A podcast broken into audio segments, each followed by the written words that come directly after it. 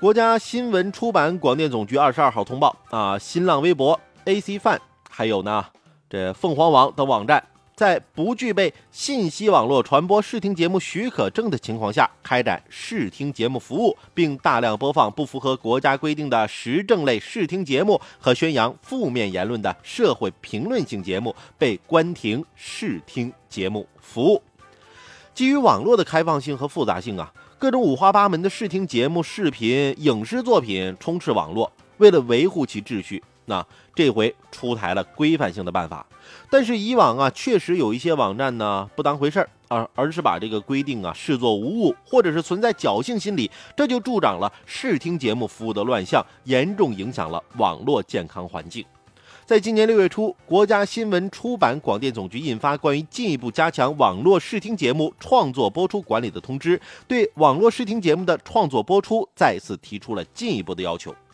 规矩意味着各类网络视听节目，那唯有坚守文明健康的审美底线，坚持把社会效益放在首位，杜绝内容低俗、品质低劣、格调低下、言语失范等问题，那自身才能存活。否则啊，你的牌子再响亮，一再践踏社会道德所能容忍的底线，突破法律法规的底线，面临的就是被整顿、被关停，这就是你必然的宿命。像是新浪微博啊、凤凰网等网站，那都是互联网界响当当的品牌。但是在不具备许可证的情况下开展视听节目服务，而且大量播放不符合国家规定的视听节目，那显然是和法律规定相违背的，并且国家相关部门屡次下发通知，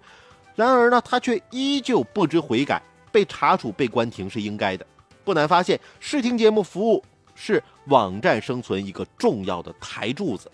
那既然你把它视为台柱子，那你为什么不办许可证呢？对不对？那据媒体报道，那中国广电总局要求新浪微博等网站关停视听节目服务后，那六月二十二号晚上六点半，微博股价盘前大跌超过百分之七，影响力可见一斑。